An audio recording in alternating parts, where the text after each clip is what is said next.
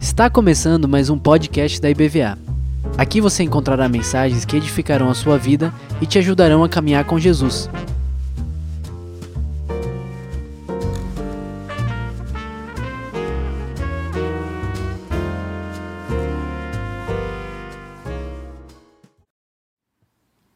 Glória a Deus. Amém. Duas Glória a coisas Jesus. importantes que a gente está vivendo aqui nesse momento de oração, que vale a pena a gente relembrar e sempre fazer. né? A gente estava orando aqui e tentando visualizar no imaginário é, o rio de Deus e a gente à beira do rio. Né? Você consegue fazer isso quando a gente fala em imaginar? Você consegue ver?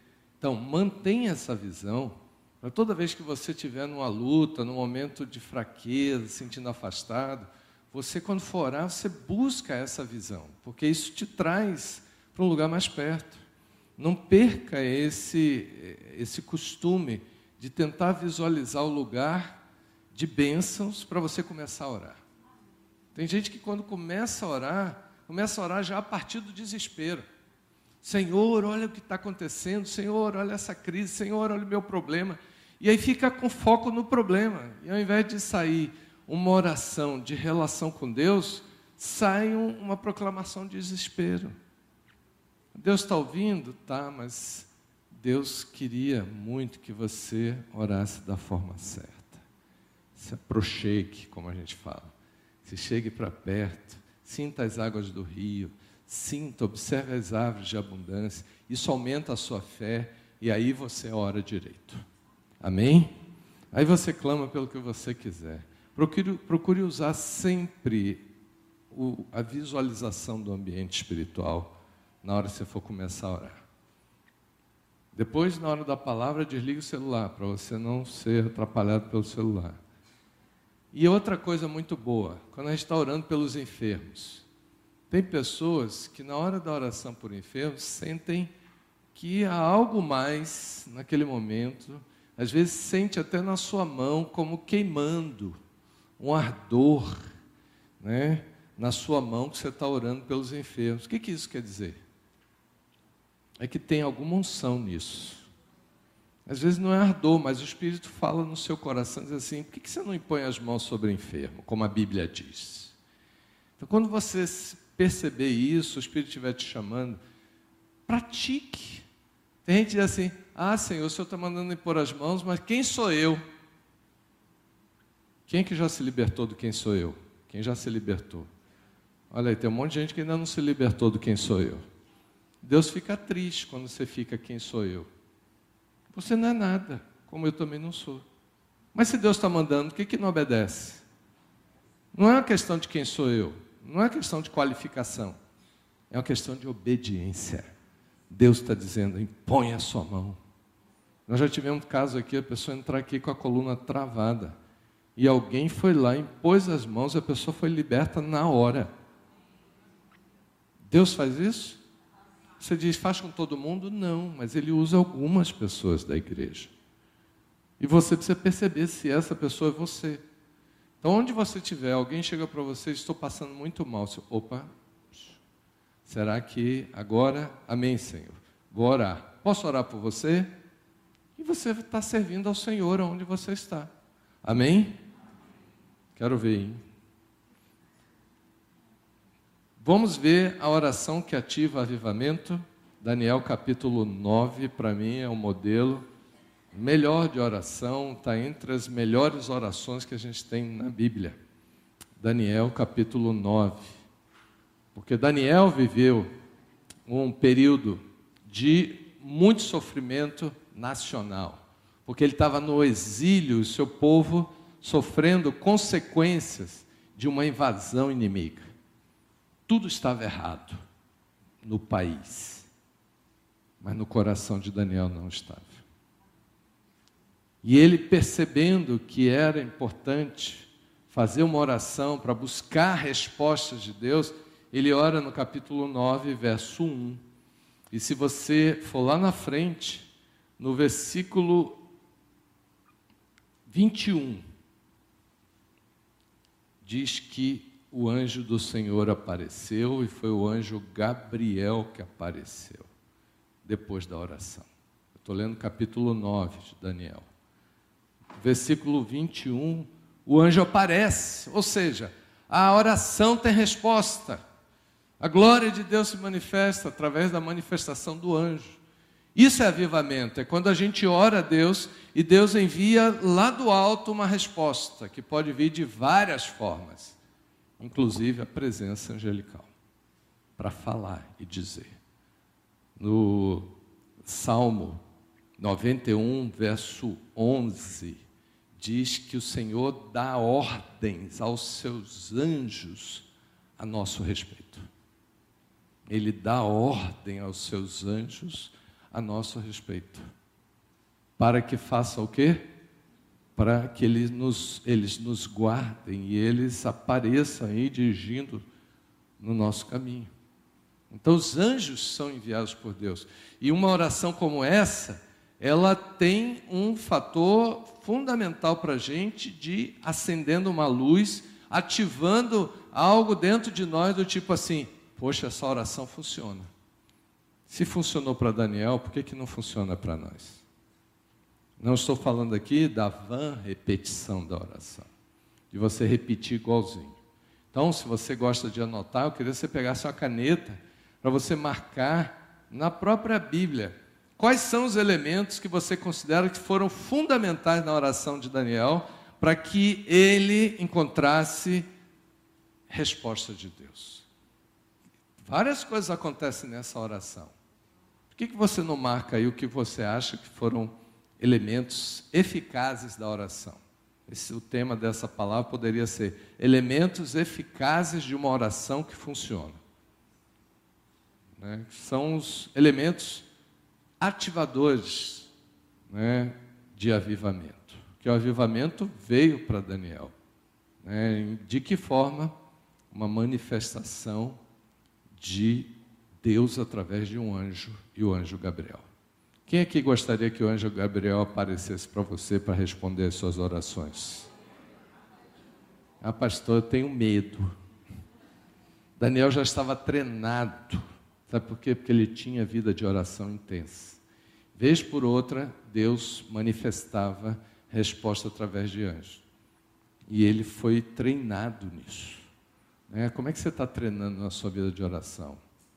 O que, que Deus tem manifestado nos seus momentos íntimos com Ele? Então vamos lá. Eu vou ler a partir do verso 1 e você vai marcando aí o que, que você acha importante para uma oração que funciona, para uma oração que ativa avivamento. No primeiro ano de Dario, filho de Assuero, rei dos Medos persas, no primeiro ano do seu reinado, eu, Daniel, olha o que ele fez, Entendi pelos livros que o número de anos de que falara o Senhor ao profeta Jeremias, que havia de durar o sofrimento, as assolações de Jerusalém, era de 70 anos. Voltei o rosto ao Senhor Deus para o buscar em oração, súplicas, com jejum, pano de saco e cinza. Orei ao Senhor meu Deus, confessei e disse: Ah, Senhor, Deus grande e temível, que guardas a aliança e a misericórdia para os que te amam e guarda os seus mandamentos. Temos pecado, cometido iniquidades, procedemos perversamente, fomos rebeldes como nação, apartando-nos dos teus mandamentos e dos teus juízos. Não demos ouvidos aos teus servos, os profetas, que em teu nome falaram aos nossos reis, aos nossos políticos e aos nossos pais, como também a todo o povo da terra. A ti, ó Senhor, pertence a justiça, mas a nós o corar de vergonha, como hoje se vê aos homens de Judá, os moradores de Jerusalém, todo Israel, quer os de perto, quer os de longe, em todas as terras por onde os, te, os tens lançado, por causa de quê? Vergonha, por causa das suas transgressões que cometeram contra ti. Ó Senhor, a nós pertence o corar de vergonha, aos nossos reis, aos nossos príncipes e aos nossos pais, porque temos pecado contra ti. Ao Senhor nosso Deus pertence a misericórdia e o perdão, pois nos temos, pois nos temos rebelado contra ele. E não obedecemos à voz do Senhor nosso Deus para andarmos nas suas leis, que nos deu por intermédio dos teus servos, os profetas.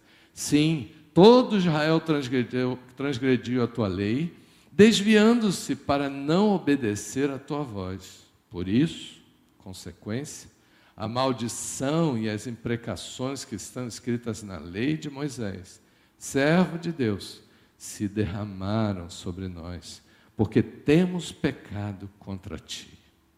Ele confirmou a sua palavra que falou contra nós e contra os nossos juízes que nos julgavam, e fez vir sobre nós grande mal, porquanto nunca, debaixo de todo o céu, aconteceu o que se deu em Jerusalém. Que tragédia.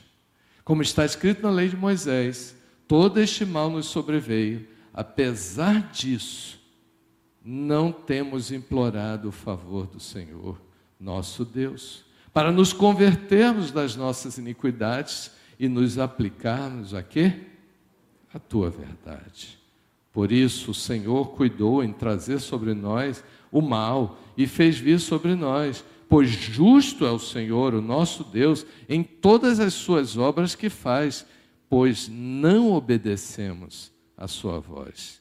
Na verdade, ó Senhor, nosso Deus, que nos tiraste o teu povo da terra do Egito com mão poderosa e a ti mesmo adquiriste renome, como hoje se vê. Temos pecado e procedido perversamente. Ó Senhor, segundo as tuas justiças, aparte-se a tua ira e o teu furor da tua cidade, da cidade de Jerusalém, do teu santo monte, porquanto, por causa dos nossos pecados e por causa das iniquidades dos nossos pais, se tornaram Jerusalém e o teu povo vergonha, opróbrio para todos os que estão em redor de nós. Agora, pois, ele termina dizendo: Ó oh, nosso Deus, Ouve a oração do teu servo e as suas súplicas, e sobre o teu santuário assolado, faze resplandecer o rosto, por amor do Senhor. Inclina, ó Deus meu, os ouvidos e ouve. Abre os olhos e olha para a nossa desolação e para a cidade que é chamada pelo teu nome. Porque não lançamos as nossas súplicas perante a, tua face, confiados em nossas justiças mas nós pedimos segundo o quê? As tuas muitas misericórdias. Ó Senhor, ouve. Ó Senhor, perdoa. Ó Senhor, atende-nos e age. Não te retardes, por amor de ti mesmo, ó Deus meu, por quanto a tua cidade e o teu povo são chamados pelo teu nome. Falava eu ainda e orava e confessava o meu pecado e o pecado do meu povo Israel, e lançava a minha súplica perante a face do Senhor meu Deus, pelo monte santo do meu Deus. Falava eu, digo, falava ainda na oração, quando o anjo Gabriel, que eu tinha observado na minha visão ao princípio, veio rapidamente, voando, e me tocou a hora do sacrifício da tarde. E ele queria instruir-me. Falou comigo e disse: Daniel, agora saí para fazer-te entender o sentido. No princípios das tuas súplicas saiu a ordem, ordem de Deus. E eu vim para te declarar, porque você és muito amado. Considera, pois, a coisa e entende a visão. Amém? Até aí. Quem dá glória a Deus por isso?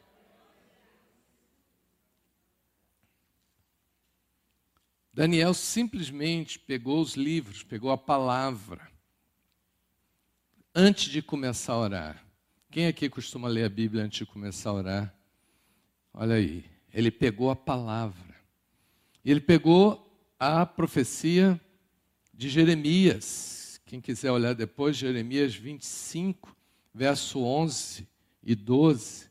Ele estava lendo quando Jeremias profetizou que o povo de Israel sairia cativo, que Jerusalém e todo Israel seria espalhado, mas que um dia o Senhor iria trazer de volta o seu povo. Então, ele lendo a palavra, ele fortaleceu o coração. Marisa Militão está aí na live, ela dizendo quanto Deus a fortaleceu na palavra. Isso é uma prática que todo cristão precisa ter sempre.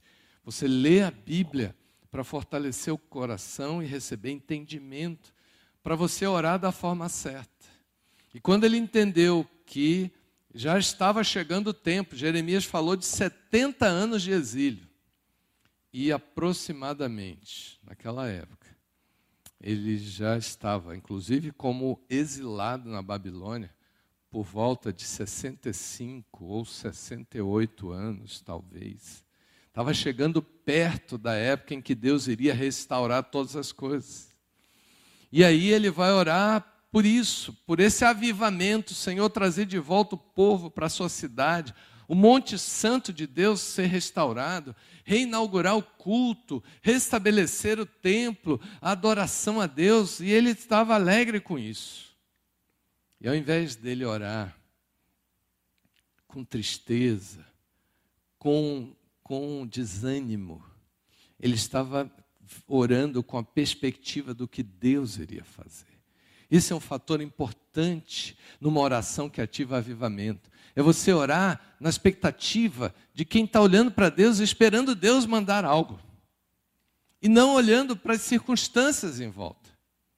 Tem muita gente que está orando pelo Brasil, agora, na crise que a gente está vivendo, essa crise política, e está muito triste, se sentindo desamparado, achando que Deus está atrasado, está demorando, e achando que não vai acontecer nada. Quando vai orar, já ora sem fé, já ora da forma errada, e não ativa avivamento nenhum no Brasil. Pode estar a crise que for, por causa de polarização, por causa de candidatos, quem quer que seja. Quando Deus age, Deus age. E Ele é maior do que tudo e do que todos em todos os tempos. Deus opera. Deus fez Nabucodonosor, o homem mais poderoso da terra, comer capim quando ele se achou. Deus faz o que ele quiser, com quem quer que seja. Agora, nossa forma de orar precisa ser uma forma que ativa o poder de Deus, que faz Deus se mover. Enquanto Daniel estava orando, o anjo já estava recebendo ordens de Deus para ele. Que coisa maravilhosa você ter certeza que você está orando e Deus já está movendo. Agora, eu pedi para você marcar né, quais são os elementos aí, quais foram os elementos que você marcou, que você diz assim, ó, são elementos fundamentais para uma oração que traz avivamento. Né, o que, que você notou aí como significativo para um momento de oração, num tempo de crise, buscando avivamento, que é exatamente o que a gente está vivendo. Daniel ainda estava no exílio. Ele pede o quê? Ele pede perdão e ele clama pela misericórdia de Deus. O perdão ele pediu, mas o que, que ele fez antes? O que, que ele, Carla falou ali? Ele começou a fazer o quê? Confessar os pecados. Para criar um ambiente de oração, para ele realmente se derramar diante de Deus, ele começou com o quê? Com oração, com súplicas, com jejum, né, com o uso de saco e cinza, que era uma, uma, uma, uma prática do judaísmo, né, de se colocar diante de Deus com humilhação, para clamar a Deus. Né? Então, na ordem aí, primeira coisa, não ore de qualquer jeito, crie ambiente. O ambiente de clamor, de súplicas. Qual a diferença de oração para súplica? Pergunta para o irmão do lado aí, meu irmão, me ensina. Me ensina aí. Qual é a diferença de oração e súplica? Pastor Nides pergunta aí para Ivonilde. Qual a diferença de oração e súplica.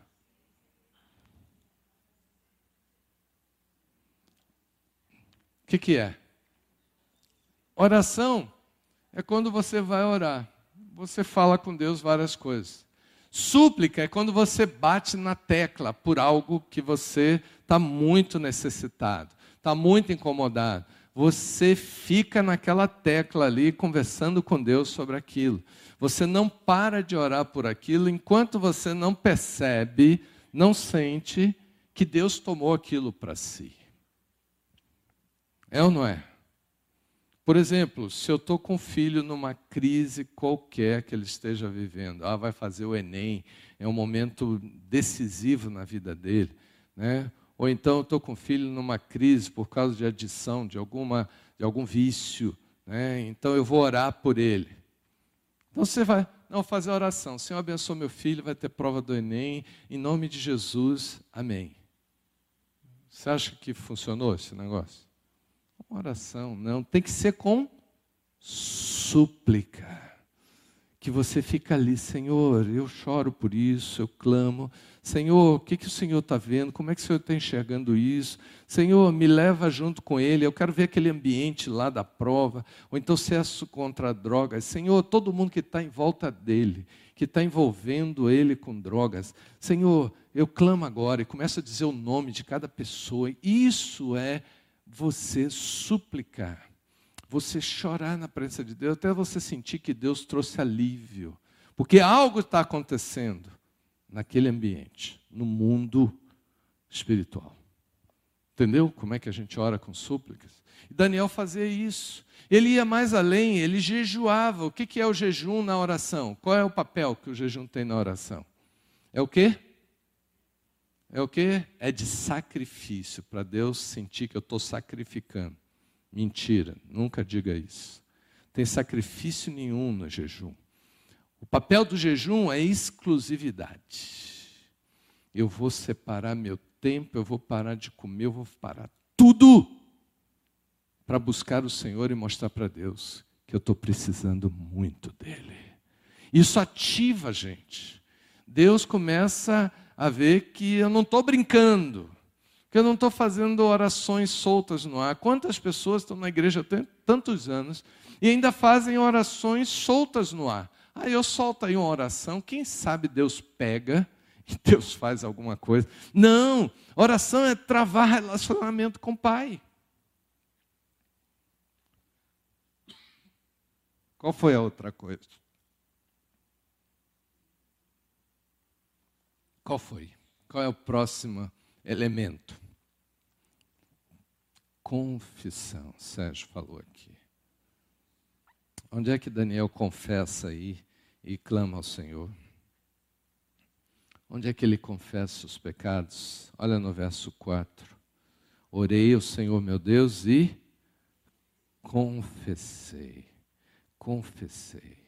Ele reconhece que Deus é grande terrível e temível e que Deus tem aliança e ele invoca a aliança e misericórdia de Deus ele prova na oração dele que ele confia num Deus que é fiel nos seus caminhos. Mas no verso 5 ele diz: Senhor, temos pecado. Tem algo que está atrapalhando tudo. Pecado atrapalha tudo. Você já orou confessando os pecados dos seus filhos? Tem que orar, confesse. Jó fazia isso, orava. Porventura, Senhor, se meu filho fez alguma lambança, lá na festa, perdoa-se. É, você diz, ah, como é que Deus vê isso? É, deixa que Deus sabe como administrar isso. Mas ore, né? clame e peça perdão pelos pecados da sua família. Peça perdão pelos pecados do seu marido que não é crente. Peça perdão pelos pecados da sua nação, dos gestores da nossa nação que praticam tantos absurdos, principalmente a corrupção que a gente sofre tanto, o dinheiro que sai do nosso bolso para sustentar os poderes de governo com esse dinheiro esse, acaba indo parar nas mãos de quem não está fazendo nada pela nação, está sendo roubado, isso é absurdo. E a gente precisa orar. No Brasil, a gente trabalha cinco meses do ano. cinco meses do seu trabalho você dá para o governo. Se fizer as contas de quanto de imposto a gente paga para o que a gente ganha. Né? Quem é assalariado sabe muito bem disso. A gente paga cinco meses. Então a gente precisa orar pelos pecados dos nossos gestores que usam os recursos que saem do nosso bolso de forma aleatória, absurda, para não dizer né, maldita. Que dinheiro no Brasil não falta. O que atrapalha e traz pobreza no Brasil é maldição daqueles que usam o dinheiro de forma errada. E a gente precisa chorar diante de Deus por isso. Ao invés de você ficar clamando é, para Deus destruir, para Deus fazer assim, assado, peça perdão pela nação. Por quê? Porque o nosso Deus é um Deus de misericórdia. O que, que significa isso? O que, que significa? Para quem quer ativar avivamento na sua vida, que Deus não nos dá paga das coisas erradas que a gente faz e que nós merecíamos. Deus podia trazer juízo na hora. Deus podia ter segurado o povo de Israel muito mais anos no exílio, cheios de. O que, que eles mais sofriam? O que, que eles mais sofriam? Não era a fome. O que, que eles mais sofriam? Não era o distanciamento da nação. O que, que eles mais sofriam? A palavra que aparece várias vezes.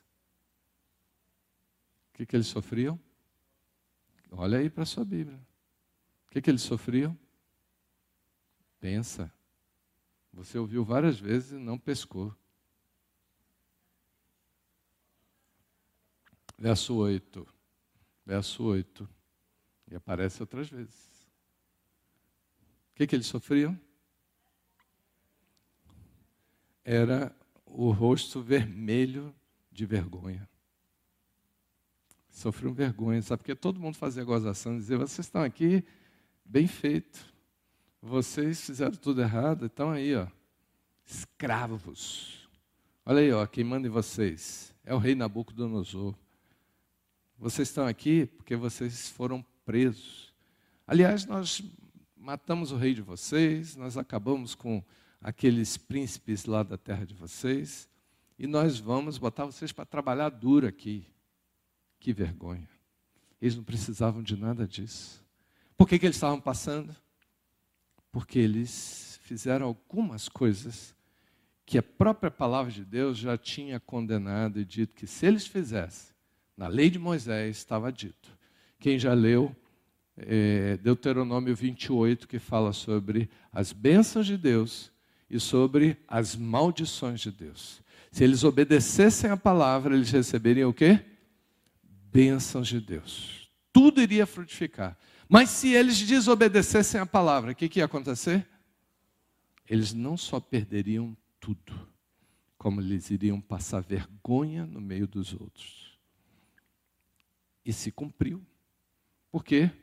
E quando Daniel ora pedindo perdão a Deus, confessando os pecados, ele fala dos pecados. Olha aí o verso 16. Ele diz: Senhor, segundo a tua justiça, aparte a tua ira e o teu furor da nossa cidade, do teu santo monte, porque eu sei que os, a tua ira está sobre nós por causa dos nossos pecados por causa das iniquidades dos nossos pais, por que fizeram em Jerusalém. Estamos envergonhados diante de todos. Aí no verso 17 ele pede. O que, que ele pede para Deus? Olha o avivamento que ele está pedindo para o seu povo. Diz: Agora, pois, ó Deus nosso, ouve a oração do teu servo, as súplicas sobre o teu santuário que está assolado, faze resplandecer o rosto, por amor do Senhor. Diz, Senhor, perdoa os nossos pecados, mas não fique mais a, a, com a tua ira sobre nós, mas pelo contrário, tira a ira e faze resplandecer o teu rosto. Quando vem o brilho do rosto de Deus, o que, que acontece? Tudo de bom, irmãos. É tudo que a gente precisa.